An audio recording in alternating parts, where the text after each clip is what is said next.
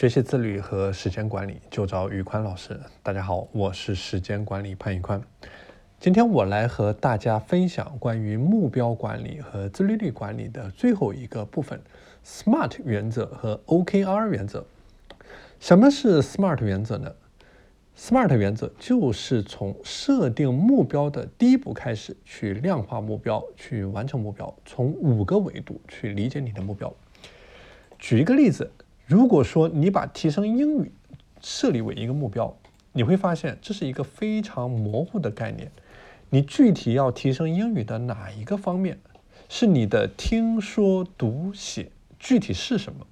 你要把你的英语提高到什么样的水平？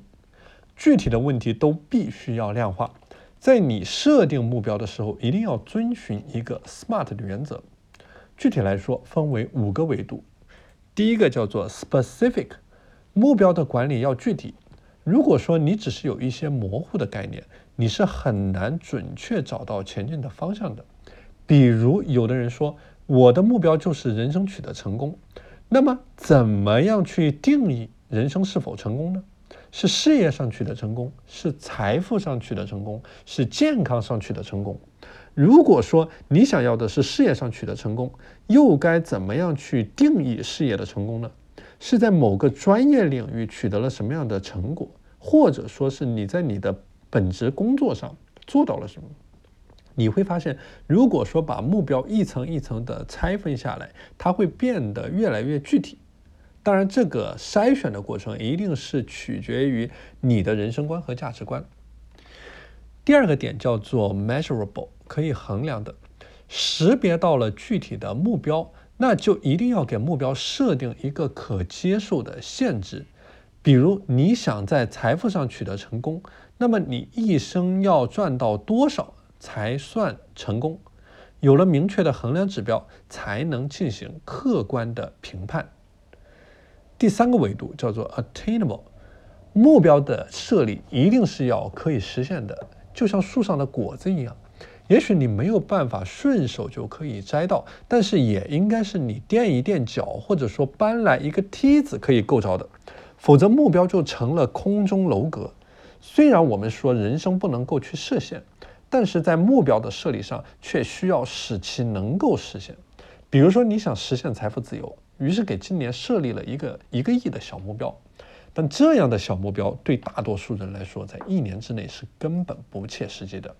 而一旦你的目标完全脱离了实际，它的设立也就没有任何的意义了。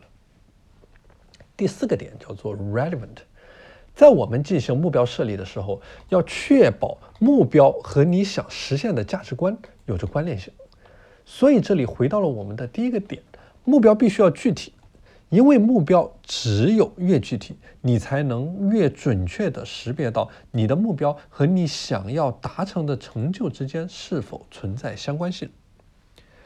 最后一个点叫做 time bound，无论是你设计的长期、中期、短期目标，都需要有一个清晰的时间节点，不然在完成的情况上会受到无限的拖延，影响最终成果的产出。